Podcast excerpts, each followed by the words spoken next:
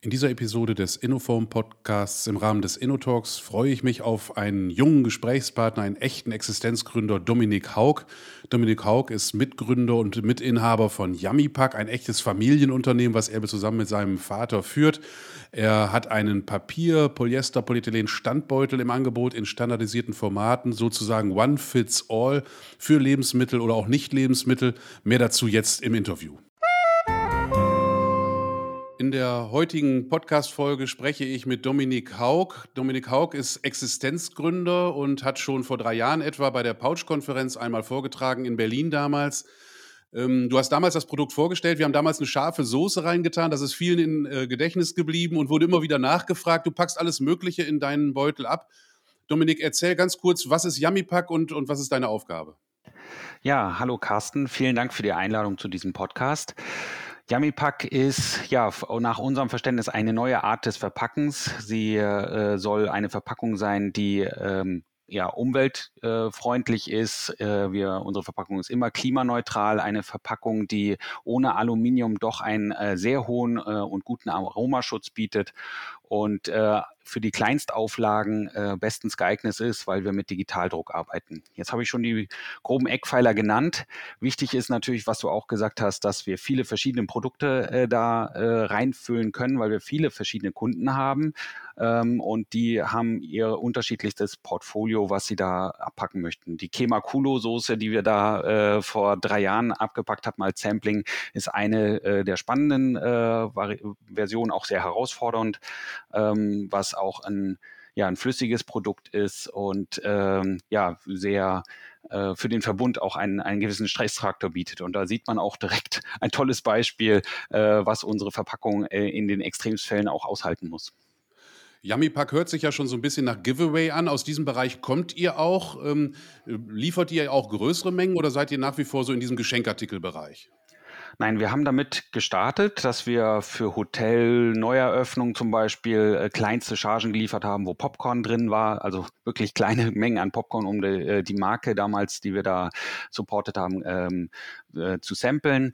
Aber wir sind in dem Bereich eigentlich immer noch. Äh, Gerade durch Corona ist es weniger geworden, das äh, Sampling, äh, Messen, Kongressen, äh, Hotels, die da auch unsere Hauptabnehmer waren, äh, sind etwas in den Hintergrund geraten. Allerdings äh, der Online-Versandhandel ist einfach äh, größer geworden. Wir beliefern jetzt viel stärker äh, Großverpackungen auch insbesondere an Kaffeeröstereien ähm, oder auch Snackartikel, äh, Süßwaren, aber auch nicht äh, an. Äh, das heißt, größere Packungen, Online-Versandhandel ist da jetzt extrem stärker geworden. Alles auf kleinere Losgrößen, ähm, weil die, das Portfolio auch von den Kunden, die wir haben, immer breiter wird. Und äh, deswegen äh, sind wir raus aus der Nische des nur des, ähm, des ja, Samplings rein eigentlich in den Massenmarkt, aber mit vielen kleinen SKUs. Ihr seid äh, auch dabei, ähm, den Beutel äh, One Fits All sozusagen auszustatten. Es hat eine hohe Barriere, wie ich wahrgenommen habe. Ähm, es gibt auch nur begrenzte Formate, Standardformate. Warum, warum äh, macht ihr, geht ihr diesen Weg und sagt nicht, wir machen das, was der Konsument braucht und passen das mal exakt genau an die Bedürfnisse an? Ja, also ich habe, ähm, hole ich aus, ich habe an der RWTH Aachen einen Executive Master of Business Administration gemacht. Da habe ich den äh, Professor Dr. Piller kennengelernt, der so eine Koryphäe im Bereich des Mass Customization ist. Und aus dieser Situation aus diesem damaligen äh, Studium heraus ist auch Yummy Pack entstanden. Das heißt, wie kann man viele kleine das nennt man so in der, der, dem Fachjargon den, den Long Tail äh, des Marktes. Wie kann man die vielen Kleinen bedienen? Ähm, und äh, diese vielen Kleinen sind ein Vielfaches höher als die vielen Großen, wenn man die in der Summe sieht. Und genau diesen Markt bedienen wir durch den Thema Digitaldruck und durch die Formate, die wir bündeln. Das heißt, wir haben nicht für jeden Kunden ein eigenes Format, sondern wir haben äh, gewisse Formate, die wir denen anbieten können, auf die wir dann in die Produktion aufsatteln. Das heißt, wir haben eine wir buchen Produktionen ähm, und dann sammeln wir die Aufträge bei unseren Kunden und setzen die dann auf diese Formate auf. Eine fantastische Strategie. Das war auch der Grund, warum du damals bei der Europäischen Standbeutelkonferenz gesprochen hast. Diese Idee, neue Geschäftsmodelle mit dem Beutel hatten mich damals schon fasziniert. Aber es gehört ja noch mehr dazu. Das äh, eine ist natürlich äh, die, die Gestaltung des Formates, aber auch der Aufdruck muss ja funktionieren. Du hast den Digitaldruck schon angesprochen. Wie funktioniert das in der Realität? Wie hoch sind Lieferzeiten zum Beispiel? Also das ist genau der, der springende Punkt. Äh, Lieferzeiten sind in dem Bereich äh, extrem kurz und sehr wichtig. Wir produzieren ja hier vor Ort. Wir können innerhalb von ja, unter zehn Tagen liefern. Ähm, und äh, das ist eigentlich ja, für unseren Kunden besonders wichtig, ähm, weil sie haben äh, kurze Aufträge, sie haben irgendwelche Promotions, die sie machen wollen, auf Markttrends reagieren und ähm, ja, gucken in ihr Lager, in ihr begrenztes Lager und sagen, oh, mir geht nächste Woche die, die Verpackung aus, ich brauche Nachschub. Und dann liefern wir. Also das ist ähm, ja relativ einzigartig, auch durch den Digitaldruck. Wir haben keine äh, Vorstufen, keine Druck individuellen Kosten, die da auch entstehen, sondern es ist wie der Heimdrucker zu Hause. Wir äh, sagen, okay, wir schieben das Ganze auf den Drucker und äh, los geht das. Dann ist natürlich die Formung, äh, die dann noch ähm, etwas Zeit in Anspruch nimmt, gegebenenfalls äh, die Ausstattung, die die Kunden haben wollen mit Zipper oder ein Ausgießer oder ein Ventil. Und deswegen kommen wir dann also nicht bei, sind wir dann nicht von heute auf morgen im Moment, sondern sind im Moment äh, bei um den zehn Tagen, die wir liefern können. Das ist natürlich in der Branche eine unheimlich unschlagbare Lieferzeit, zehn Tage. Ich komme noch so aus der Welt, zehn, zwölf Wochen äh, mit Repro, mit Druckzylinder anfertigen, Tiefdruck womöglich noch, Aushärtezeiten fürs Kaschieren und so weiter. Und das bringt eigentlich so ein bisschen auch meine nächste Frage. Wie sieht eigentlich euer Material aus? Ist das vorgefertigt? Liegt das schon vor in den bestimmten definierten Breiten und ihr druckt nur noch außen drauf oder wie geht das eigentlich? Exakt. Also wir ähm, nehmen ja ein, ein Material, was vielleicht für die einen Produkte äh, zu viel Barriere bedeutet, zu viel Material eventuell auch. Aber für die meisten ähm, ist das genau das Richtige, ähm, weil die haben ja auch ein sehr breites Portfolio, füllen auch unterschiedliche Sachen wieder rein.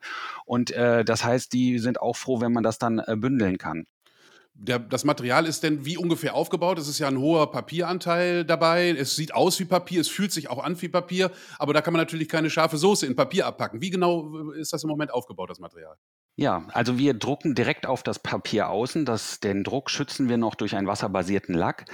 Ähm, und äh, hinter dem P äh, Papier versteckt sich eine PET-Folie mit 12 μ, die ist mit Alox ähm, ja, versehen, äh, bedampft, ähm, was ein, für die Barriereeigenschaft äh, sehr wichtig ist. Äh, wir verzichten absichtlich auf eine Aluminiumschicht äh, aus Umweltgründen und auch, weil wir mit diesem Alox einen sehr hohen Barrierewert erreichen, und mehr müssen wir nicht für unsere Produkte, die wir anbieten. Und äh, die sind schon sehr anspruchsvoll.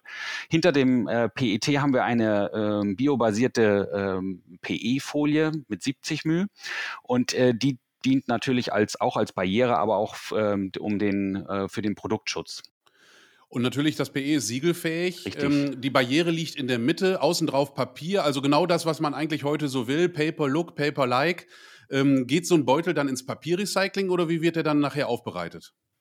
Ja, das äh, funktioniert leider noch nicht, aber man kann sich das ähm, Recycling so vorstellen, dass das möglich ist wie die Tetra Pak und SIG Kombiblock Verpackung, die man am Markt findet. Äh, ähnlich ist das aufgebaut. Ich habe früher bei der SIG Kombiblock äh, selbst gearbeitet, sieben Jahre lang, habe dort Lifecycles Assessment durchgeführt und äh, bin auch aus, aus der Zeit geprägt und äh, habe mich für diesen Verbund entschieden, mit dem in den Markt zu starten, weil das aus unserer Sicht der umweltfreundlichste Verbund ist, den man ähm, ja haben kann und mit dem man sich weiterentwickeln kann in Richtung Umweltfreundlichkeit. Das heißt, äh, wie ein äh, Tetrapack kann unsere Verpackung äh, in so einer großen Art Waschmaschine zerschnitten äh, vom ja, aufgelöst werden. Das Papier kann herausgetrennt werden und der Rest wandert in ja vermutlich die Verbrennung oder in äh, sekundäre wie ähm, ja, Verwertung wie Zementindustrie oder so weiter. Aber ähm, ja, man kann eigentlich davon ausgehen, dass maximal im Moment das Papier verwertet werden kann. Es ist ja eine ganz spannende Entwicklung, auch was äh, Richtung Barriereschichten geht. Du hattest angesprochen, in der Mitte habt ihr dieses sogenannte Aluminiumoxid. Nach meiner Erinnerung ist das äh, oxidiertes Metallisierung, eine oxidierte Metallisierung, wenn man so will, transparent. Man sieht sie also nicht, man riecht sie nicht, sie ist unheimlich dünn. Ähm, aber sie ist eben auf der Polyesterfolie drauf. Gibt es da auch neue Trends, da vielleicht nochmal ranzugehen an diese Polyesterschicht? Ja, das äh, ist einer unserer äh, wichtigen Innovationen, die wir zusammen mit äh, Avantium und Gualapack ähm, vorantreiben. Ähm, wir werden das im April das erste Mal äh, präsentieren. Das, da werden wir Musterproduktion ähm, haben und auch in, im Jahr 2021 und 2022 werden wir äh, eine Pilotanlage haben, mit der wir immer wieder Muster produzieren können. Und der kommerzielle Launch wird dann offiziell 2023 sein ähm, wo wir da diesen, diesen neuen Verbund zeigen. Dieses PET wird ersetzt durch ein PEF und dieses PEF ist mit, ja, wird aus Industriezucker gewonnen, äh, auch hier vor Ort. Ähm, das heißt, wir haben nicht so wie bei dem PE eine einmal um den Globus Transport, ähm, was uns natürlich auch nicht so gefällt aus um, äh, Umweltgesichtspunkten und dieses PEF dieses neue Material, was wir dann einsetzen werden, äh, das wird hier vor Ort äh, hergestellt. Wir haben äh, auch gesprochen über das Bio-PE. Der Laie stellt sich vor, hm, das beißt sich ja, Bio und PE. Wo kommt das Polyethylen denn her? Wieso ist das ein Bio-PE? Also das wird ähm, aus Zuckerrüben und Zuckerrohr hergestellt, überwiegend Zuckerrohr, äh, wird auch ähm, überwiegend in Brasilien hergestellt. Ähm, und ja, von, von einem der größten Hersteller in diesem Bereich. Also ein nachwachsender Rohstoff quasi, also nicht fossilen Ursprungs beziehungsweise aus Öl oder Derivaten daraus hergestellt, sondern nachwachsend. Ja. Aber nicht biologisch abbaubar. Das habe ich richtig verstanden. Das ist so. Ist das ist richtig. Abbaubar. Das ist äh, leider auch äh, nicht möglich, weil wir ja, wie gesagt, mit dieser Barriere äh, zu arbeiten haben. Ähm, und das äh, wäre zu begrüßen, wenn das Produkt ist natürlich nicht erfordert. Ähm, aber unsere Produkte, die wir äh, ja abhacken, abhacken lassen, äh, die erfordern diese Barriere und da ist leider dann ein, ein biologisch abbaubares äh, Material nicht möglich. Wir haben eben schon mal ganz kurz über Recyclingströme gesprochen. Es äh, gibt ja im Moment zwei äh, Strömungen. Die eine Strömung ist äh, mechanisches Recycling, die äh, Lagen irgendwie voneinander wieder zu trennen oder eben gemeinsam zu entsorgen, ähm, recyceln besser gesagt. Oder man geht dieses äh, chemische Recycling, wo die Materialien in ihre Komponenten zerlegt werden. Ähm, aber beides ist noch nicht, ich sag mal so, es ist noch nicht klar, welcher den äh, gewinnt von den beiden Strömungen oder ob es vielleicht beide weiter existieren. Ähm, ein Verbundmaterial aus drei unterschiedlichen Materialien schreit ja förmlich nach einer schlechten Recyclingfähigkeit. Wie schätzt ihr das eigentlich ein?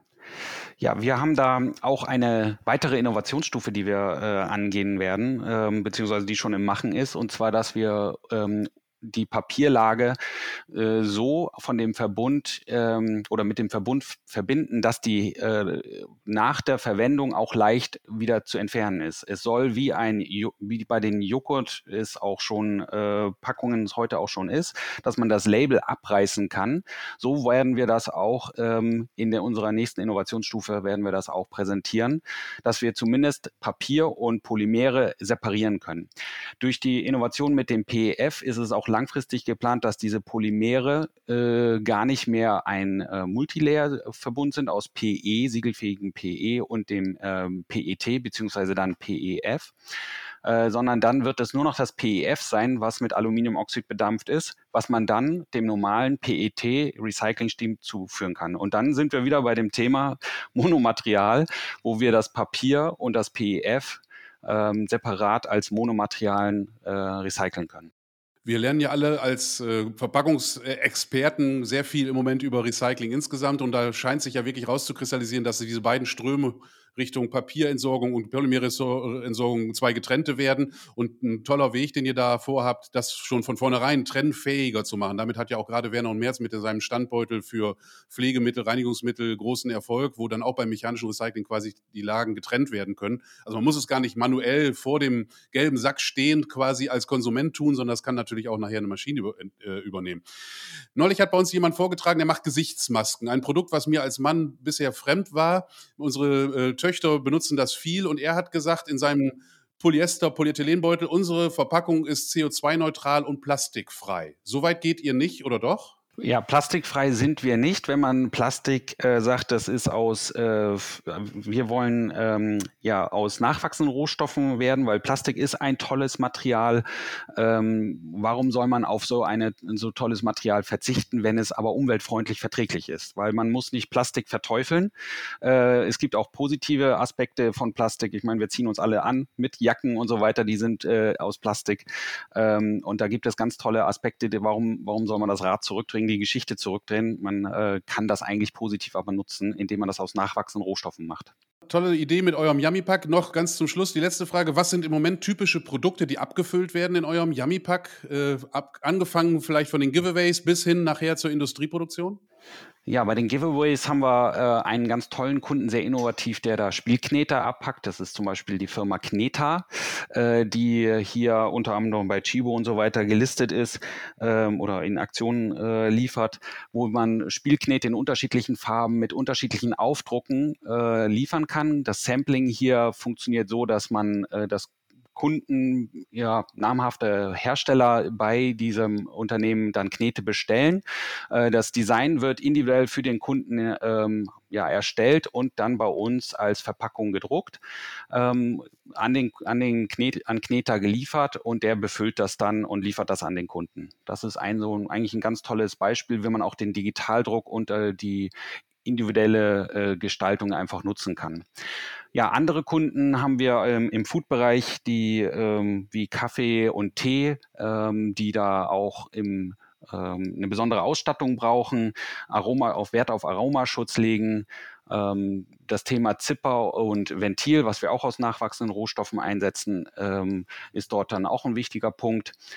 Ja, und dann haben wir auch viele kleine Startups, die tolle Produkte auf den äh, Markt bringen ähm, unter anderem äh, Teeprodukte oder auch ein ähm, tolles Innovationsprodukt äh, im, im Snacking-Bereich.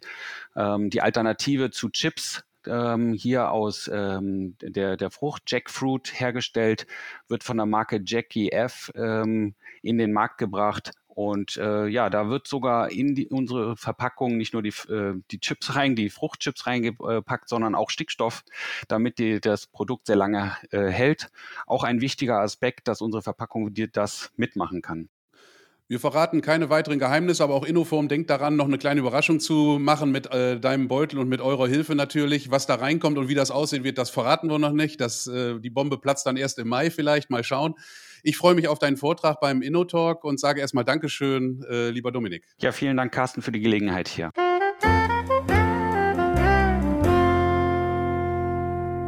Ja, das war es schon wieder, das kurze Fachgespräch mit Dominik Haug. Ich hoffe, Sie hatten einige Geistesblitze, vielleicht einige Anregungen für eigene, ja, vielleicht Giveaway-Ideen oder auch Produktideen im Verpackungsbereich. Es muss nicht alles Monomaterial sein, könnte auch die Überschrift heißen von dieser Episode.